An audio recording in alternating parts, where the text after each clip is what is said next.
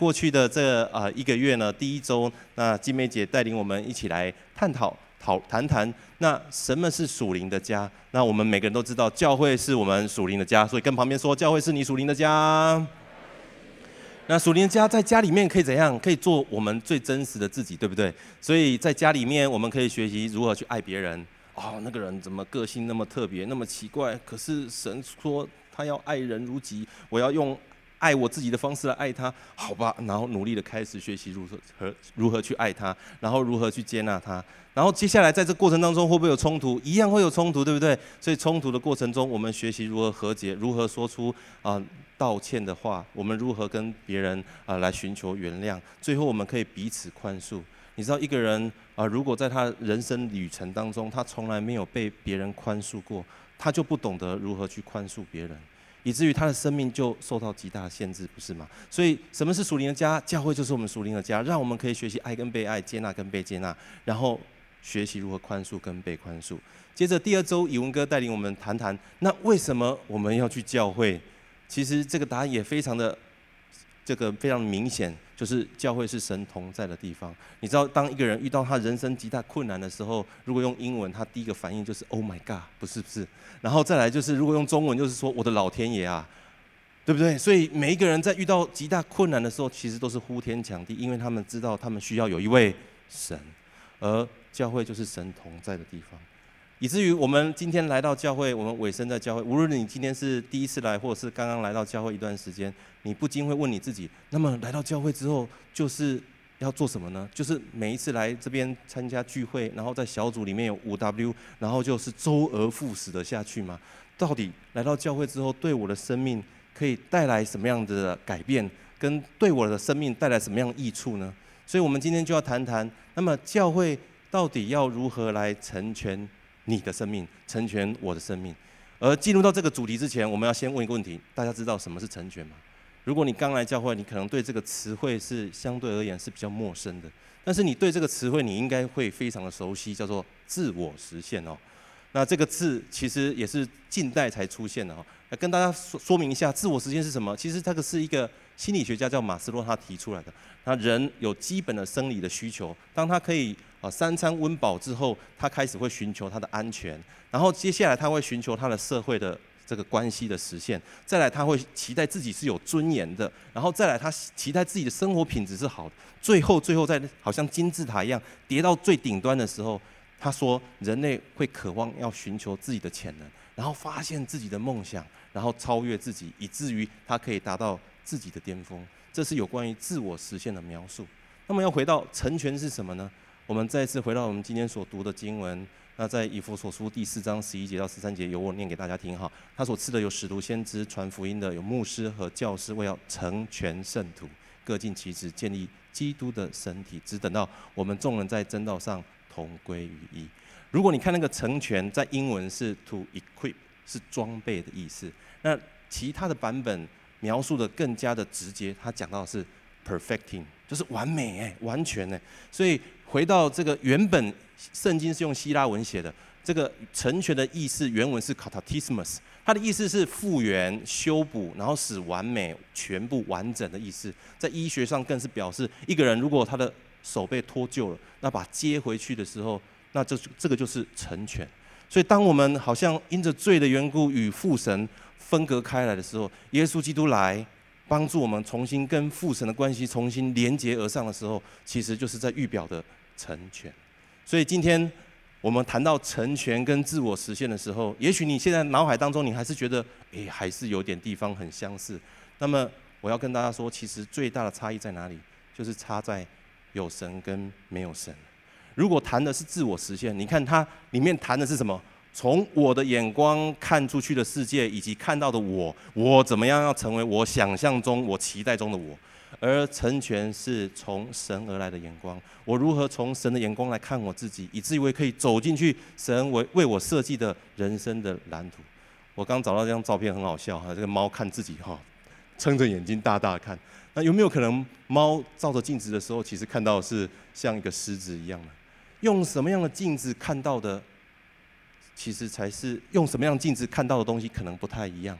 如果我们用神的话语作为我们人生的镜子的时候，那也许我们看到的光景，跟我们用眼自己的眼睛所看到的光景，可能是非常非常的不一样。所以在今天的这段经文，我想今天就围绕在这段经文当中，不断的去反复的思想，反复的默想。其实，在这段经文当中的第一个字，就已经把所有东西都已经解释完毕了。他，他是谁？他就是这一位创造宇宙万有的神，不是吗？所以成全不是依靠我们自己的方式，依靠自己的力量，乃是依靠神来成为我们的帮助。那路径怎么走呢？在后面这边写得很清楚：认识神的儿子。当我们越发的认识耶稣基督，然后越明白什么是何谓是真理的时候，那么我们生命就越发的成熟，以至于我们可以长大成人，满有基督长成的身量。也许这时候你会问：可是我看到的世界就是这么破碎不完整，那么我要怎么样能够成全？怎么样能够完美完全呢？我想在这个地方经文在描述的是我们灵性的完整跟灵性的成熟。当我们灵性越发成熟的时候，就像在教会当中，为什么我们要小组？为什么我们需要来主日？因为在这里面，我们所有的人，我们相信一位同样一位神。然后我们相信同样的真理，以至于我们在做任何价值判断的时候，我们一样，我们有一样的心思意念，然后我们有一样的观点，然后我们有有着一样的看法。虽然我们如此的不同，但是我们的观点跟价值观却是一致的，以至于我们就可以在耶稣基督里面长大成人，满有基督长成的身量。而这样子的变化，刚刚这边经文所提到是长大成人，需不需要过程？是很需要过程的，所以不是今天你来到主日，然后来到台前被人家按手祷告，然后回到家里面，隔天睡醒，然后当当全新的你出现了哈，并不是这样子哈。我们需要从我们的日常生活当中，让神不断的介入。所以要给他今天第一个标题，帮我按下页好吗？哦，这个我们要谈到第一个标题就是，当我们来到教会之后，教会开始要改变你的生活方式。跟旁边说，教会要改变你的生活方式。哦，教会非常有什么侵略性，你知道吗？你的生活方式，教会也要介入。而生活方式要从哪个地方开始呢？其实坦白说，就是从我们生活当中最小的习惯开始。一个人的习惯被改变了，他的生活习惯、生活方式就会有很大的不同。给大家一个资料哈，我是查到，我觉得很有意意思哈。康奈尔大学这边他估计哈，我们现在人类呢，日常生活当中的人类啊。我们每一天对食物，因为现在食物选择很多，对不对？所以光是对食物的选择，每一天就要做出两百多个选择。台湾我相信更严重，因为那个每一杯摇摇啊，要去糖，好然后去冰，然后还要加珍珠，有没有？好，光是要点一杯哈饮料就要很多条件的，对不对？然后再来，每一天每一个成年人每天要做出大概三万五千多个决定，哎，啊，好夸张哦！我后来想想，其实不夸张哎，这个那要怎么回？是要在群体回，还是要私回？那回的时候是要回贴图呢，还是要回文字呢？那到底要怎么说呢？你光是这边踌躇想来想去，其实这些都是每一个决定，不是吗？而数据告诉我们说，这么多的决定当中，其实已经超载了，所以有超过百分之四十的决定，并不是我们真的想清楚之后才做出来的结果。所以坦白说。我们日常生活当中，我们个人的生活习惯，还有我们的潜意识里头，我们的惯性，其实主宰了我们的生活方式。我不知道大家有没有个经验，就是你今天下了班，然后回到家，然后家人问你说：“哎，你今天回家路上有没有看到什么样的状况？然后遇到什么什么点点滴点点滴滴的的资讯这样子哦？”那你会跟他说：“其实我都没有记得这些东西，因为我在想其他的事情。”可是你依然是按照你平常走的路线，安然的回到家，不是吗？所以，如果一个人真的要改变他的生活方式，我很想改变我过去的生活方式，那么我们也许需要先让神介入我们生活当中最小的生活习惯，让我们生活习惯从最小地方开始做起，以至于我们生活的方式跟形态可以有很大的改变。所以要给大家今天第一个呃一个一个句子，就是一个神圣的习惯将会改变你的生活方式。让我跟你分享，在圣经当中有哪一个人物，他不断的让神介入他的生活习惯，而且让他这个神圣的生活习惯可以持之以恒，以至于神可以透过他的这个是日常的习惯，那成就超乎所求所想的。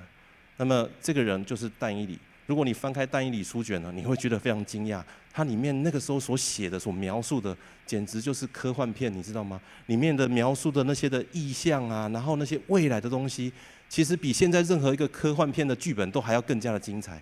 而在这个但以理书卷的背景，就是尼布甲尼撒王。你知道尼布甲尼撒王在耶稣诞生前大概将近六百年，他攻破了耶路撒冷城，然后把犹大王就是西底家抓来，然后。把他的十个儿子也抓来，然后把他十个儿子一个一个杀在他的面前，最后把这个他的这个国王的眼睛给挖了出来，然后把他带回去这个巴比伦的首都，然后同时呢也俘虏了一群呃犹太人，包含一群非常卓越的青少年，而这些人去到巴比伦的时候不是这样子哈，像这个图片是画家画的哈，不是这样子的，他是把他们衣服扒干扒光，为了要羞辱他们，而。这些年轻人被带到巴比伦的时候呢，那么尼布甲尼撒王要做的事情就是针对这些年轻人来洗脑，他希望来改变他的思维，用文化来冲击他们。但以理那时候才差不多约莫十六岁，现在的高一。如果依照现在我们为人父母的来角度来想，我们的孩子如果十六岁被带到另外一个国家，成为另外一个国家的奴隶的时候，那我们不禁会想到是：哇，天哪，这个根本完全是没有机会的，不是吗？但是我们都知道事情不是这样子的。这个国王做了个梦，全天下的术士没办法解梦，只有谁？只有但以理可以解梦，以至于这个国王俯伏在但以理面前，一个年轻人的面前说：“但以理，你所信的神是那独一的真神。”所以以至于但以理他可以怎样服侍六个巴比伦王，然后两个波斯的君王，总共一生的年日大概约莫七十年到八十年，都在外邦以一个奴隶的身份，以一个外国人的身份。来侍奉这些君王，到底是什么样子的一个习惯，让但以理可以在这样子的波涛汹涌的这样文化冲击当中，仍然可以站立得住呢？我要跟我们一起来看这段经文，在但以理书的第六章第十节，我们一起来念这段经文，一起来听。但以理，他楼上的窗户开向耶路撒冷。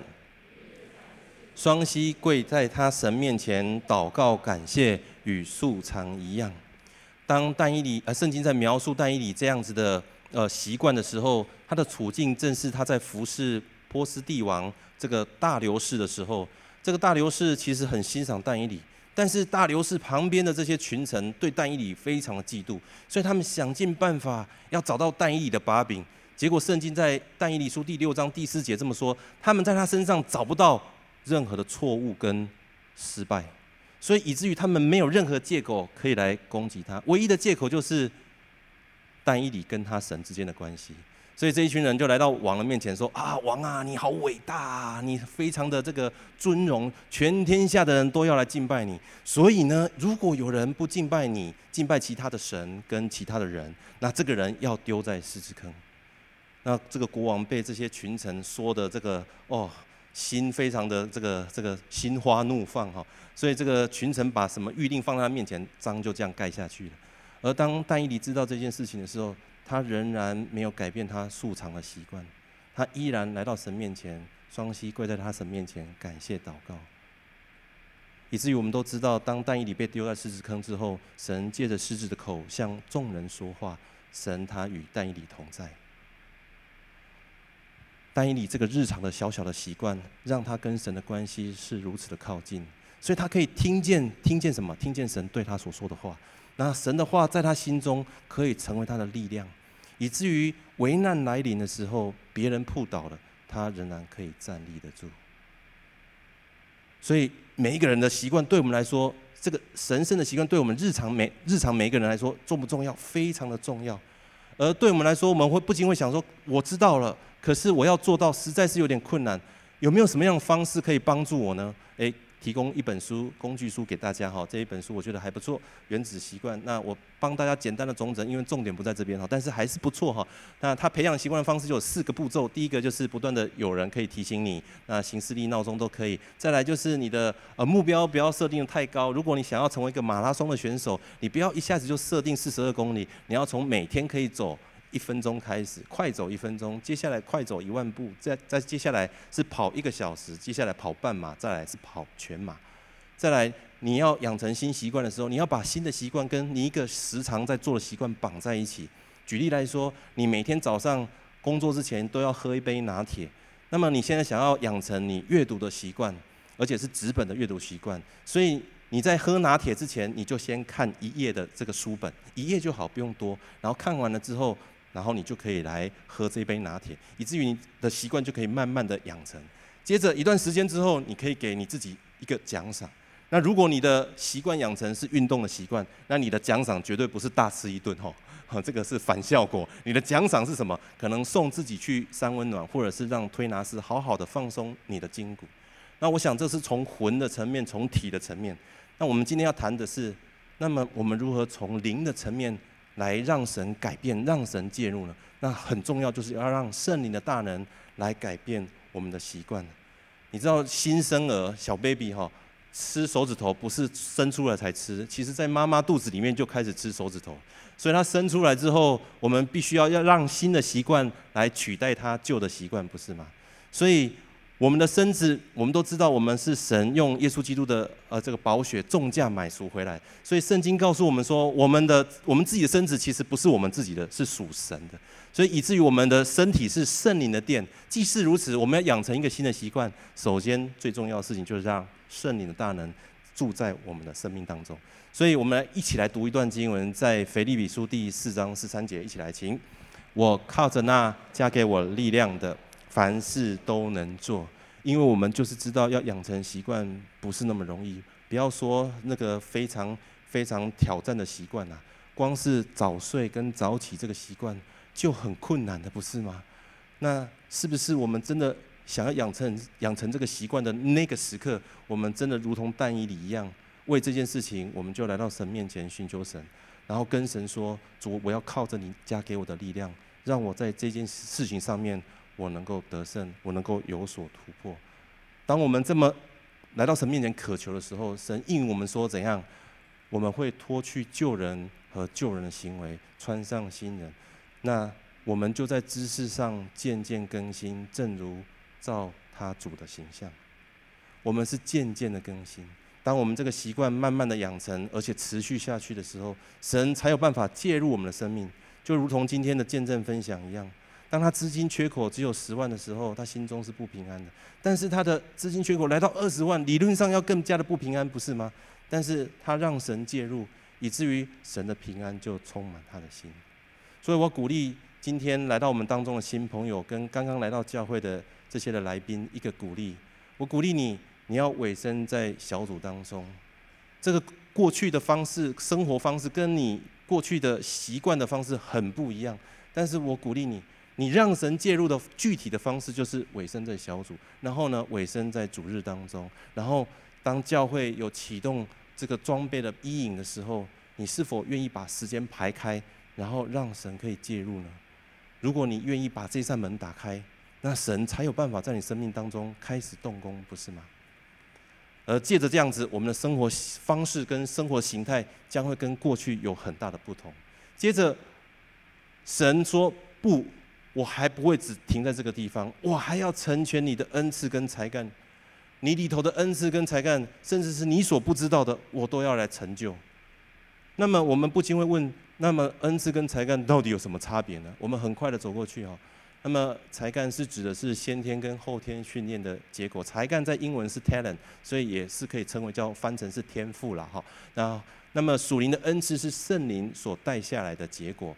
再来就是才干，任何人都可以拥有，所以有一些人是音乐家，然后他从小就很有天赋，然后有些人是艺术家，或者是他对数学非常有天赋。那他并不是基督徒，但是神也赐给他这样子的一个才干。但是如果指的是恩赐的话，那么就只有单属于神的儿女、属神的门徒这些基督徒才能够领受从神而来的恩赐。所以恩赐跟才干都是从神所赐的，那目的是为了要荣耀神跟侍奉呃人，还有建造教会。但是呢，才干则是不受这个限制，有可能呃这个才干也用在呃这个世界或其他地方。所以历世历代哦，有许多才干的人，他们并非基督徒，但是他们所做的这些发现跟发明，其实为人类带来很大的祝福，不是吗？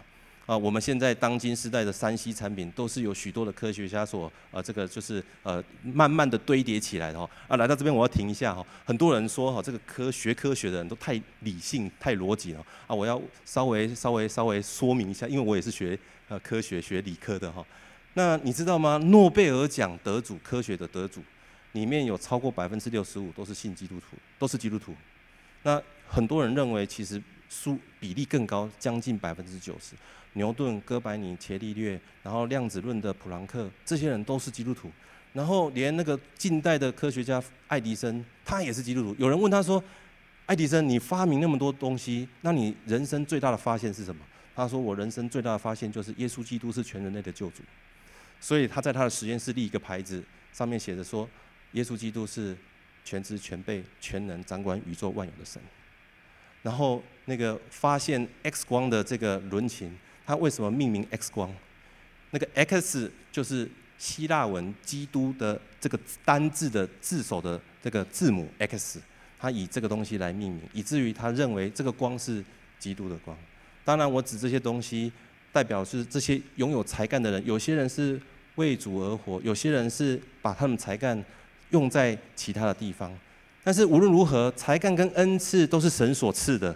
那目的就是要让我们可以来回应神给我们的大使命以及大诫命，而神所赐给我们的恩赐是透过圣灵的方式，所以恩赐原有分别，分别，那圣灵却是一位，那职事也有分别，主却是一位，那功用也都不尽相同，但是神只有一位。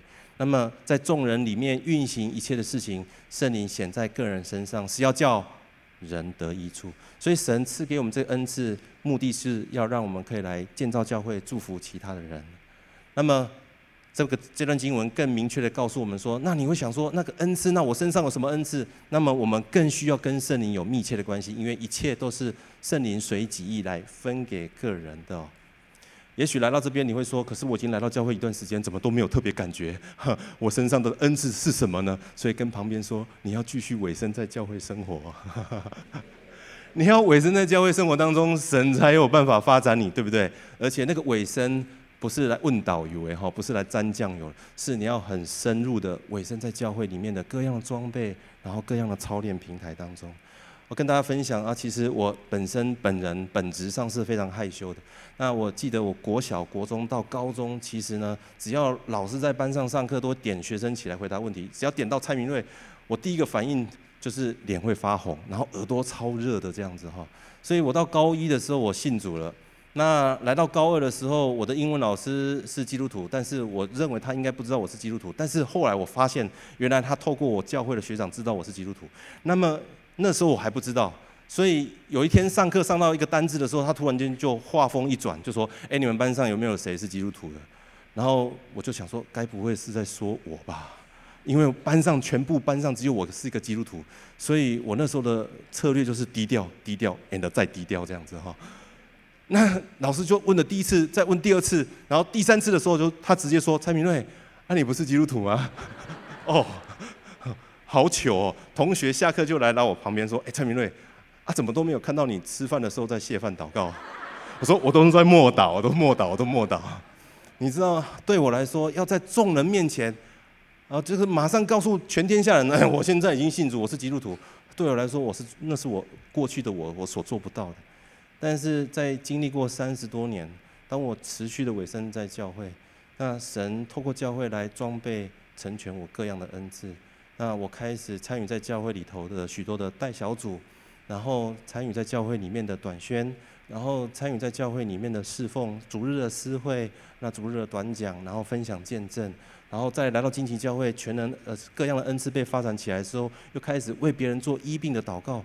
这个医病的祷告对我来说是多大的冲击？因为我觉得这个医病的事情怎么可能可以靠着我的祷告来发动呢？这个不是应该在医院里面发生的事情吗？但是神透过教会来打开我的眼界，然后为别人说预言，以至于甚至到如今站在这个地方来分享讯息。坦白说，这个若是让我来做人生的选择，我的选择会跟我过去高中的时候选择是一样的，就是坐在那个门口最近的那个位置，安安静静的来，然后安安静静的离开，然后跟着大家一样是有连结，但是不要太强。那这样子让我非常非常的觉得安全。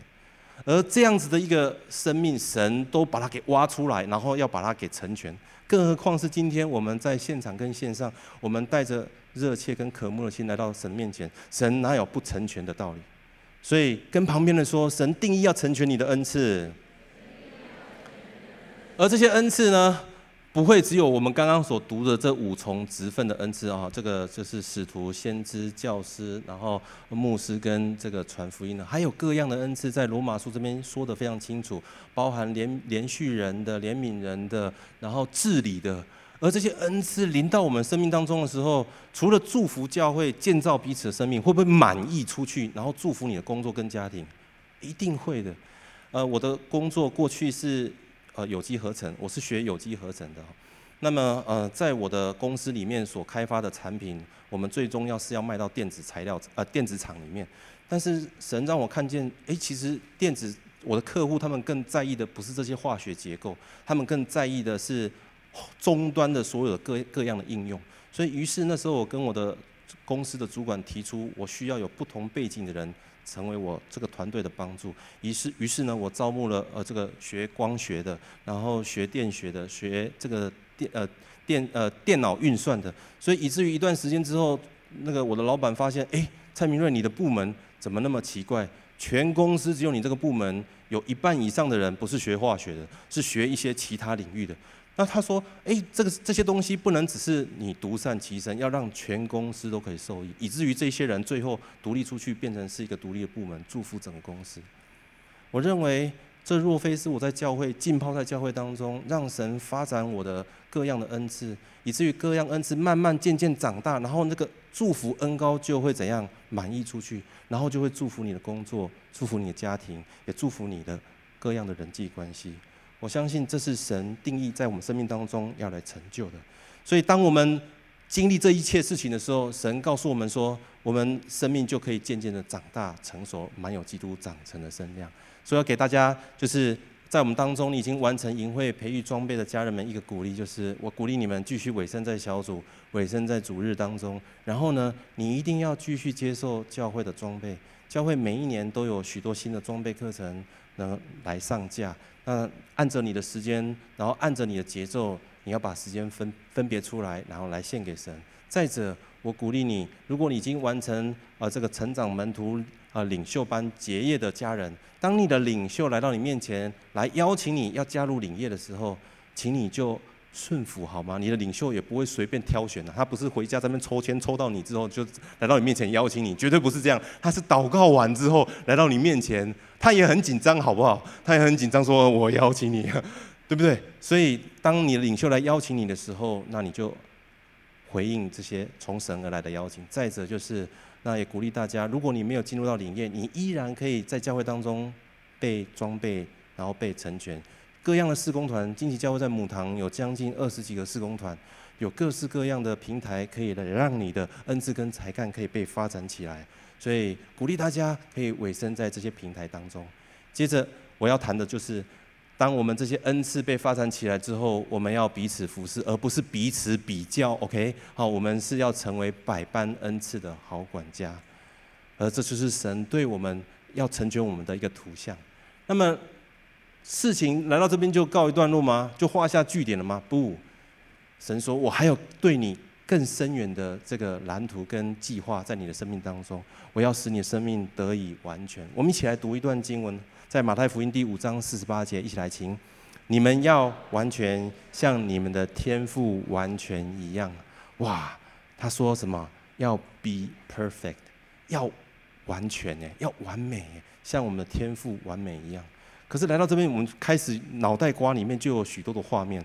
曾经有一个朋友问我说：“呃，也是基督徒啊，他在开玩笑，他就说蔡明瑞，你知道吗？如果你今天找到一间完美的教会，那么你会选择要加入这间完美的教会吗？”我这边开始思考老半天，他说：“啊，你还是不要加入好了，因为你加入的话，你一定会很痛苦，因为你那么不完美。”我说：“哎，说话要一点安慰、造就、劝勉，好不好？”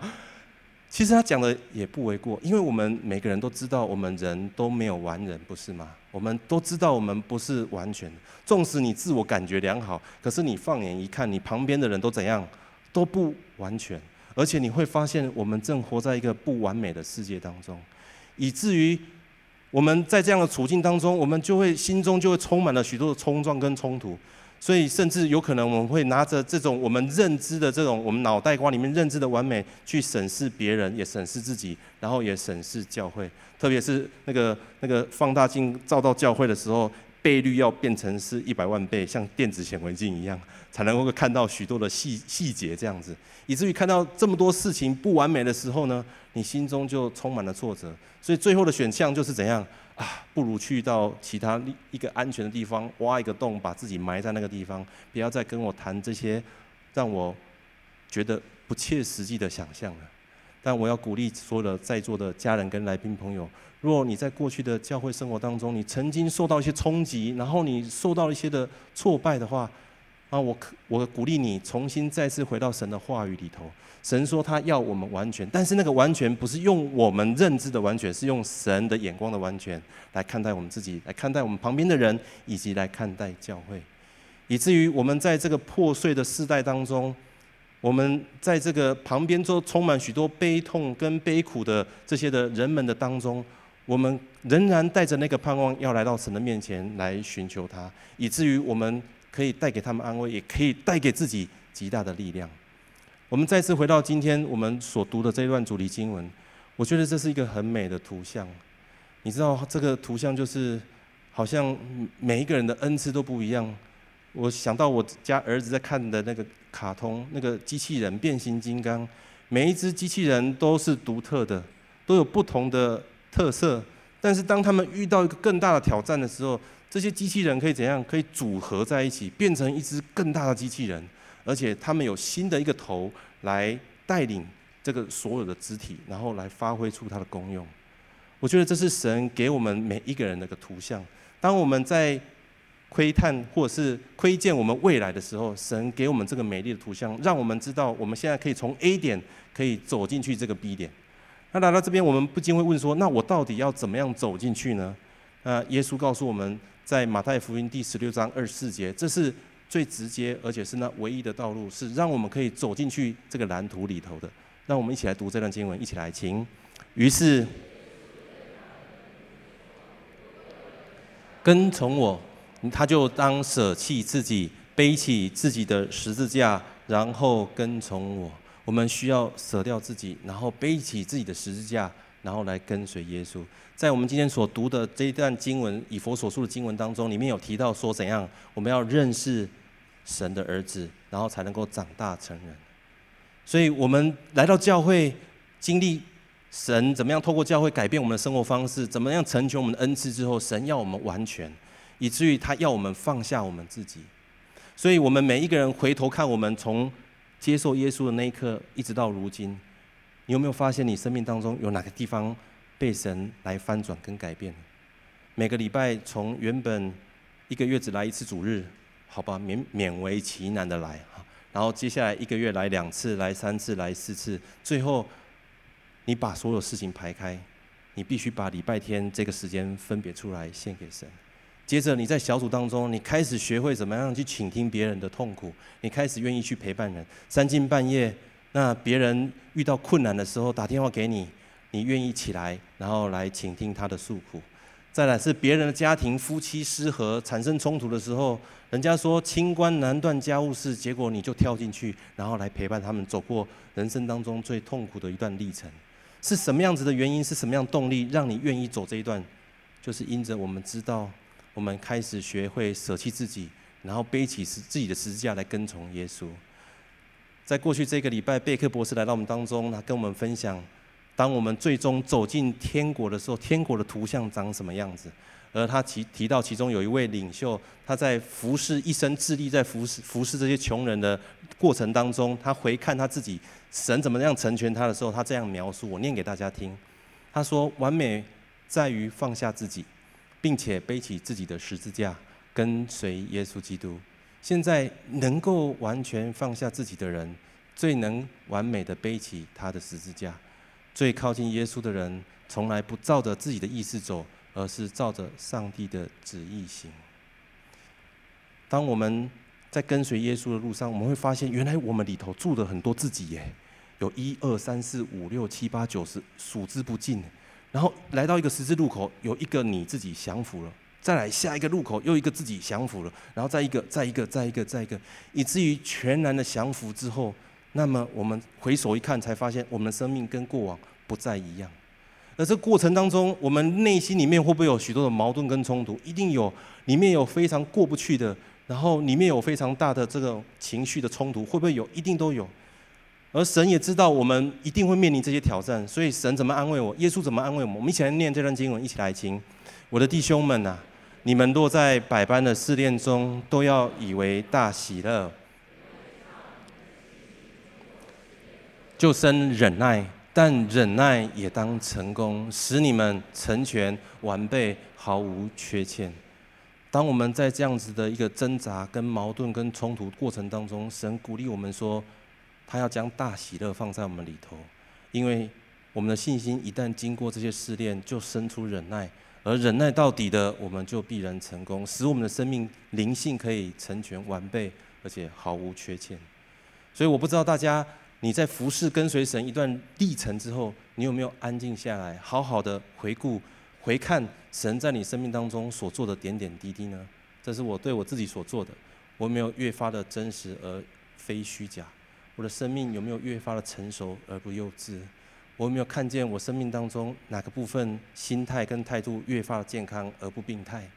然后我是不是越来越完整而不缺乏？我对于神的话，对于神，我是不是越发的忠心耿耿而不失踪？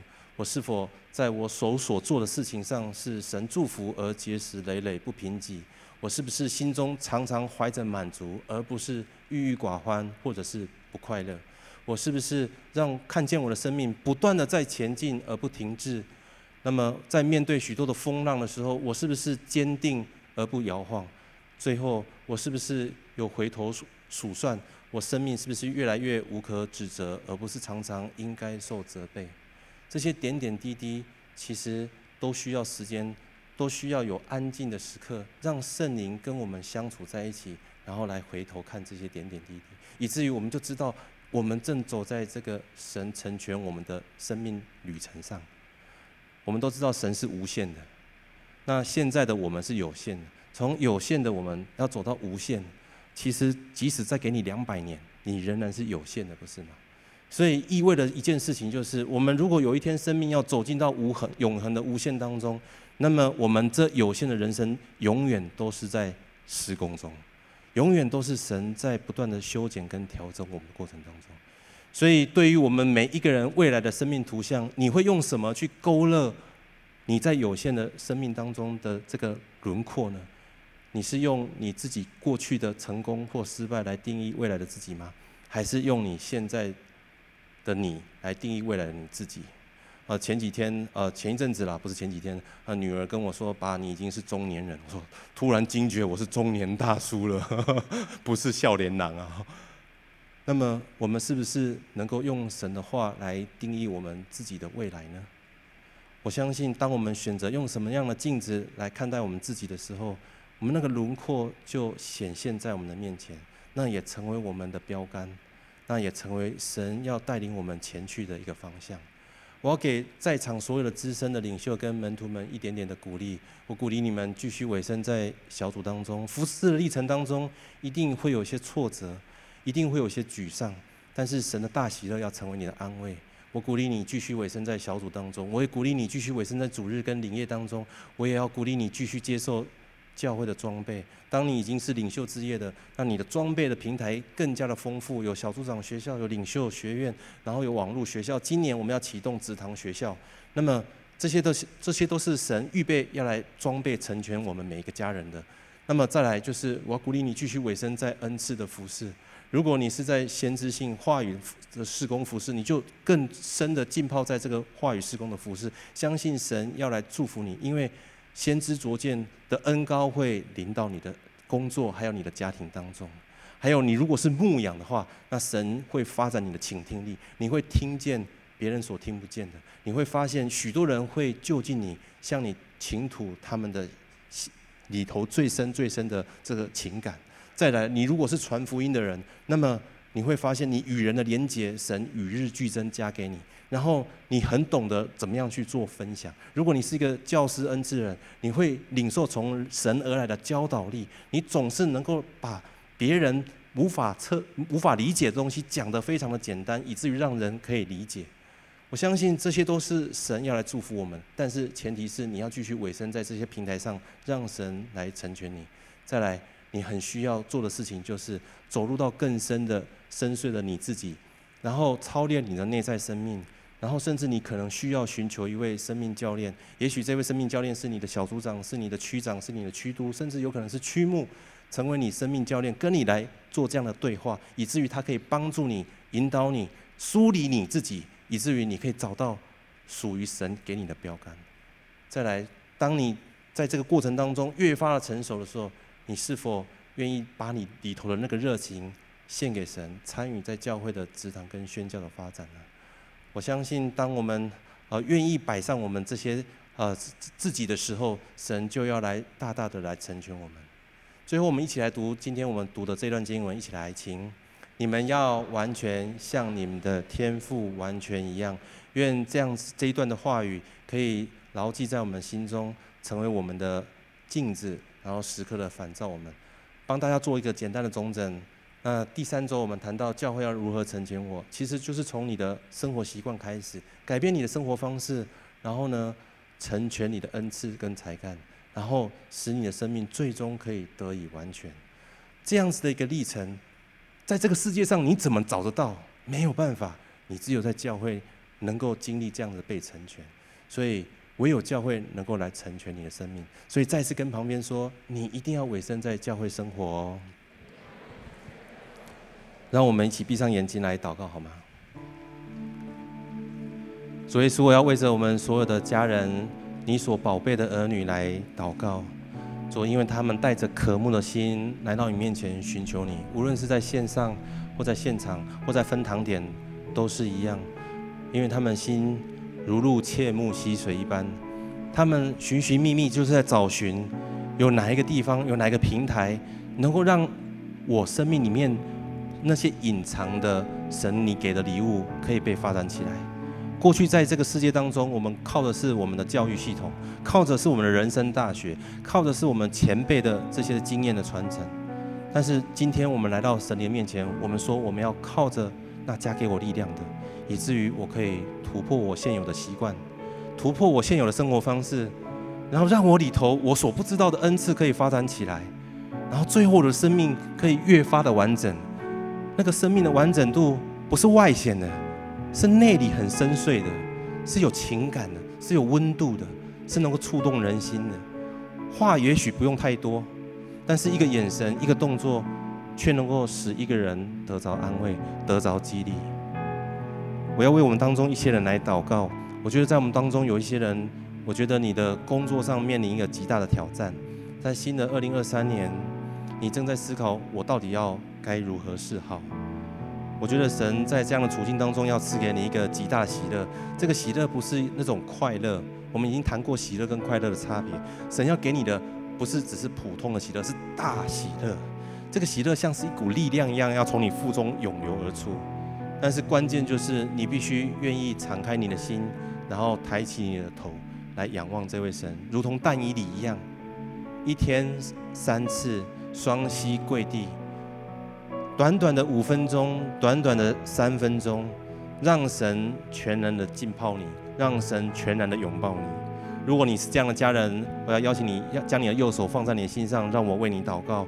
同样，在我们当中有一些人，你正在面临一些群体跟人际关系的压力，特别在跟群体互动的时候，你觉得这些人都城府好深哦，这个世界的人的心思意念好复杂哦，我要怎么样跟他们互动？到底人情世故是什么？我要用什么样的人情世故来跟他们互动？